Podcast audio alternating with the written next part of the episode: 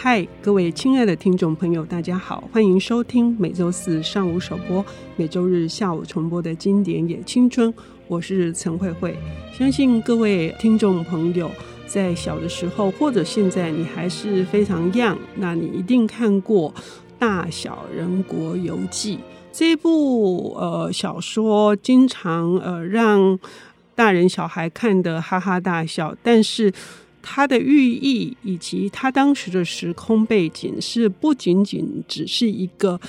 旅行的一个奇遇，它其实是有很深的呃意涵的。今天我们邀请到的这位领读人呢，是很早以前就跟我合作的。推理评论家，他后来从事了大众文学，现在是广义的大众文化的研究者。他在中山大学博士后研究计划里头是相当重要的一个角色跟任务。我们要欢迎曲晨，曲晨你好，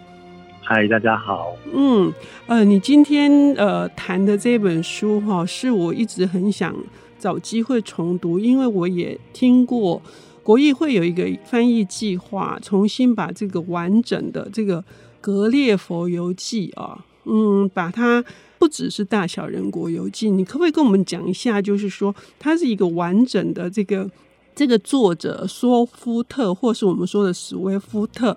他当时是怎么想这本书的？因为它是一个长达十六年、将近十七年的一个旅行的这个技术嘛？对，嗯，不过。我觉得这其实是这一本，其实有一件事情是很有趣的事，是就很像慧慧姐刚刚讲到的一样，就是呃，我们其实小时候都会被他弄得哈哈大笑，嗯，它其实有很多很滑稽跟荒唐的情节，嗯，但其实你用现在的眼光来看，它其实是一个非常漫长的旅程，嗯，就是我不太确定慧慧姐的读的感觉，但我小时候老觉得在《大小人国游记》之后，格列佛。就还是回去当他的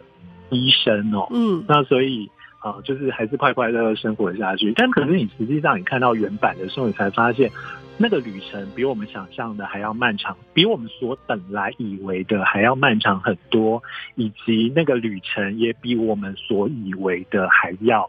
黑暗或者悲观许多。我觉得这件事情其实是在我长大之后重读之后，才忽然间发现的某种让我很印象深刻的部分。所以你问我要想谈什么小说的时候，我第一个时间想到就是这一本。哎、欸，这是一个很大的翻转哎，就是是从一个呃图梯的荒谬的，然后变成黑暗跟悲观的。我们愿闻其详。对啊，就是。可是我觉得之所以会读出荒谬跟突兀的感觉，主要是因为我们一开始小时候读的都是前两部。嗯，事实上，《格列佛游记》就像刚刚辉瑞姐讲的一样，它是一个长达十六七年的旅程哦。就里面的格列佛，或者你要用呃善德心，就是刚刚辉瑞姐提到的那个翻译计划的译者所想要用的版本，就是它其实是。是经历了一个非常漫长的旅程，嗯，而这个旅程总共分成四段，嗯，那每一段呢，它都是本来要去做些什么，然后但是因为各式各样的原因导致它被迫漂流，嗯，例如像小人国，第一个是小人国游记，嗯，那小人国游记就是他被天灾，他就是遇到暴风雨，嗯，然后就被漂流到。印尼附近的一个岛上这样子，那第二次呢，他其实是迷失方向，然后缺水，然后就流浪到了大人国，然后接下来越来越，他被抛弃了，对，他被抛弃，他们要去找水的时候被其他人，对对对，他就被抛弃了。然后第三次，第三次是我们所不熟的，第三次的原名其实有点长，因为他。第三次，他其实去了很多国家，例如我们所很熟悉的，如果看过宫崎骏的《天空之城》，一定会知道的拉普卡天空之城，然后或者是呃其他一些小小的国家这样子，然后跟日本最有趣的是第三次旅游里面，他还特别去了日本这样子，嗯嗯大概是。《格列佛游记》里面唯一一个不是虚构的国家，嗯，对，嗯嗯，好，对，第三次是呃，他是被海盗洗劫，嗯，然后第四次是所谓的会英国，会是智慧的会，英是左边一个马，右边一个英国的英，其实就是马的意思啦，嗯，就是马的一种音。然后这次他是被他的手下背叛，嗯，所以你会发现格列佛越来越惨，由天灾到到人祸。对对对对对，不但，而且最后一个人物还是被他自己所看重的手下所背叛这样子哦，所以你就会意识到我刚刚讲那个越来越悲观或者越来越黑暗的部分，嗯嗯，从这个地方大家就看得出来一些了。那其次是当你在认真去读原文之后，你才会发现，其实这是一部政治意涵浓到爆炸的小说，嗯。例如，大家在看《小人国游记》，大家只会意识到说，呃，格列佛被小人国的皇帝跟臣子们豢养，然后他需要去娱乐他们这个部分的情节。嗯嗯、但实际上，你从格列佛的眼光去看那个皇庭或者那个朝廷，你就会意识到说，那个朝廷其实是充满了各种拍马屁、各种贵族之间的这种勾心斗角，或者是。逢迎拍马这样子的情节，嗯，嗯，所以格列佛的身份就会变得很尴尬，嗯，就是因为他他是一个超然于其他贵族势力的人，嗯，所以当他没有办法被大家所用的时候，他就必须要被排挤跟被驱逐出去哦，所以就像大家所知道的，就是里面还是有那个就是皇宫失火啊，然后格列佛。其实，在我们小时候看的版本，我还特别去找了一下童书版。我突然发现童书是把它改成他含了一口葡萄酒，然后吐到皇宫的火上面，把它给熄掉。其实不是这样，但实际上在原来的版本里，他是把它尿洗的。对，所以你才可以理解皇后为什么那么生气。对，嗯，他觉得被羞辱了，对不对？对对对，就是你。含个葡萄酒喷到也不至于到被羞辱，那尿你就可以理解。好，可是这个可部分可能还好，但是到了大人国游记，你就会意识到那个政治的讽刺意味就更强烈了。嗯嗯、那个政治讽刺的意味在哪里？是在大人国里，格列佛本着一腔爱国之情，在向大人国的皇帝、国王来宣扬自己的。国家的政治的好处，嗯，可是其实听在大人国的国王的耳中，就会觉得这完全是一个有问题的制度。例如，你之所以可以成为贵族，可以成为领导人的人，居然只是因为你的血统，嗯，而不是因为民众希望你当，嗯嗯，所以这件事情就会意识到，对作者叫 Swift。看你要分斯威夫特或者斯威夫特都是。嗯嗯、呃，斯威夫特其实就是要暗示说，民主或者是那个时候不会认为是民主啦，嗯、但是那个时候就是会相信说，其实众望所归的领导者比起血统还要来得更重要。嗯嗯嗯。好，那第三步就是第三步蛮好玩的地方，可能是拉普达。其实拉普达是一个天空之城嘛，那他会奴役他的地下城。是高压统治的，是吧？对对对对对，嗯，他会对它地面做出很多事情，这样子。嗯，然后你就会发现，在第三部里面，他居然透露了他想要革命这样的心情哦。嗯，所以在拉普塔，你就看见地上的人就想办法哦，因为在拉普塔之所以能飞起来，是用磁石让它行动的，然后地上的人就想办法把磁铁安装在高塔上。破坏它的飞行的平衡，这样子，所以意图要叛变。嗯，但到了第四部《会英国》，我们会发现叛变是不可行的。嗯嗯嗯。第四部的《会英国》的厉害之处在于，《会英国》是整本小说里面最完美的正体，每个人充满理性，填充字幕，了解彼此需要什么，并且会为了荣誉而努力的工作。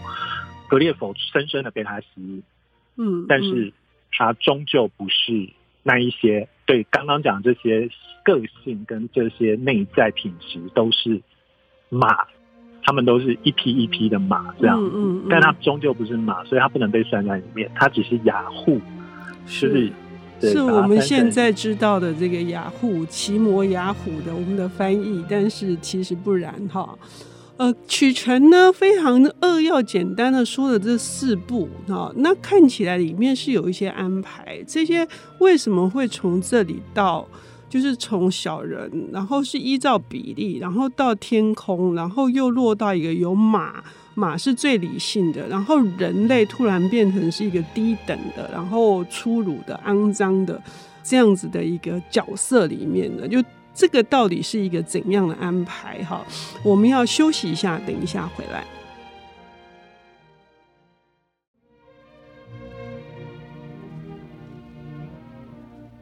欢迎回到《经典也青春》，我是陈慧慧。我们邀请到的领读人是推理评论家、大众文学，现在是广泛的大众文化研究者。他现在在中山大学的后博士研究计划。曲程，曲晨刚刚在上半段节目非常的精彩扼要的啊，帮我们说了这个《格列佛游记》，我们所熟知的，从他的这个十六七年的旅程，小人国、大人国，然后飞行岛诸国，到最后的这个马是高等的、智慧的、理性的，叫会英国哈。呃，其中有一个很重要，是我们现在比较熟悉的，就是史威夫特、索夫特塔、Swift。它的这个设计就是主角哈，就是格列佛，他是居于这个马跟雅护之间的一个不上不下的这个位置哈。那这个雅护甚至他是比较倾向于就是像人类，其实雅护是一个野蛮的、未开化的、呃不文明的。那我们现在知道的这个雅虎的这个科技网络啊，它是也是用一个自嘲的方式来取名的嘛？我们要不要谈谈这一点？我觉得这其实蛮有趣的哦，嗯嗯、就是就像刚刚讲的，就是雅虎其实它是在小说中还有一个很好玩的描述是，嗯、它其实被视为是最低劣的动物，嗯，嗯而且除了会因这个充满高度智慧的动物之外。没有人能够驾驭雅虎这样子，嗯，所以雅虎其实是用来拉车，就是明明养雅虎的是一群马，但是 那一群马却用人用来拉车，你可以意识到其中讽刺意涵多么的严重。是，但是我觉得蛮好玩的地方，反而是就很像我们现在会把《格列佛游记》当成童书看一样。随着时间的过去，这个诠释的确会充满了各种可能哦，包括说。雅虎在雅虎的创办人就是杨致远的眼中，就变成是一种充满生命力的象征，嗯、因为他们野蛮无法调教，但无法调教的另外一个意思是什么？就是充满生命力嘛，就是它不定型，嗯，它不会被一个东西所框限住，所以我觉得这件事情是蛮好玩的啦。但虽然。哎，我觉得《格列佛游记》爆雷应该没关系吧？应该没关系。可是我感觉他其实是在从头到尾就在奚落，奚落我们自诩为我们是高等的物种，我们是文明的。可是事实上，反而在这个游历过程当中，而人类反而是最不可爱、最不可取。对，重点是格列佛甚至同意了这件事，是所以。他到了这一本故事的最后的结尾，他是不愿意跟人，因为人对他来讲就是雅虎嘛，嗯，所以他是不愿意跟人对话的，他是不愿意跟人聊天的，因为人对他来讲就是无法管教，然后甚至毫不进步的。如果大家看的是原版的话，嗯，你还会发现，在原版的前面，当时的小说为了要。嗯，模拟现实跟写实这件事情，嗯、都会借由大量的书信以及日记来想办法说服读者，这的确是某个人的亲身经历。嗯，所以像这一本小说的最前面，其实还有就作者本人，就是伪装成格列佛的口气解释为什么他要写这本书，而且出版。然后重点是在那一篇那一封信里面。他已经通通都用雅虎来称呼他身边的所有人了，所以你就知道说，对格列佛来讲，他就是深刻的觉得人是一个虚假的、呃不值得一提的动物。嗯，相较于此，马是一个更值得相处的动物。这样子，这跟他的时代背景，然后他整个英国当时他自己的处境，然后他也没有办法。呃去完成他自己的理想有关吗？嗯，对啊，因为呃，Swift 是爱尔兰人，嗯，那所以当时英国其实对爱尔兰人非常的不好，嗯，不好到。就是爱尔兰真的是陷入了非常大量的痛苦之中哦，嗯、所以对于他来讲，他就会觉得说，其实人类根本就是不高贵的动物，因为我们其实会奴役同类的。嗯，同样身为人，嗯、爱尔兰人就是比英格兰人低级，那他觉得这件事情是不应该存在的，所以对他来讲，人类就是一个不值得信任的东西。我也很想要同意这个观点哦，就是呃，曲成已经从政治的角度跟讽刺文学这样的角度来谈，可是它整体的设计充满的这种无无以伦比的想象力，虽然是一种奇幻跟科幻小说的角度来读，也挺有意思的吧？对啊，它某种程度上，你甚至可以说它是科幻小说的先声诶，虽然。现在多半都会把第一本科幻小说放在呃科学怪人身上哦，但事实上你就会发现，在《格列佛游记》里面，它就已经大量的用了一种我们称之为另类世界，或者是 alternative world，就是我们想象出一个完全与我们截然不同的世界，但这个截然不同的世界却是用来反讽我们自身的，所以。《格列佛游记》的惊人之处就在于，它透过这种想象力的展示，它却提醒了我们自己的处境其实是处于相当令人担心的状态。当时的人啦，嗯，那可是你隔了那么久，你再回过头来看，你才会发现说。这一本小说在一七二六年出版，嗯嗯、或者是一七三五年出版，它距离现在大概三百年不到，嗯、快三百年。嗯，可是你会发现，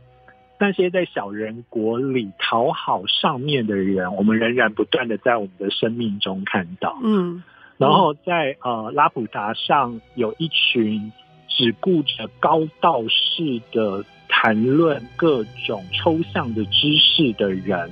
然后完全不思考如何去面对他们真实的处境，我们现在仍然可以在很多人身上可以看到，所以就会发现这其实是一个有趣的过程，是它其实是不断的在提醒我们这件事情，就是人就有其缺陷，而这个缺陷扩大开来就会造成某些悲剧，所以我们如何去压抑这个缺陷？可能会变成是每一个时代的人的最重要的议题。嗯，最后呢，我们在沟通聊天的时候，曲澄有特别提到说，《格列佛游记》是一个新古典主义的写法，它是呃文以载道的。可是也正是因为对于现实的不满而产生的这种批判性的科幻式的呃手法，让三百年后的我们依然觉得，我们认为这本书。呢是还是可以贴近当今我们的处境的。谢谢曲澄。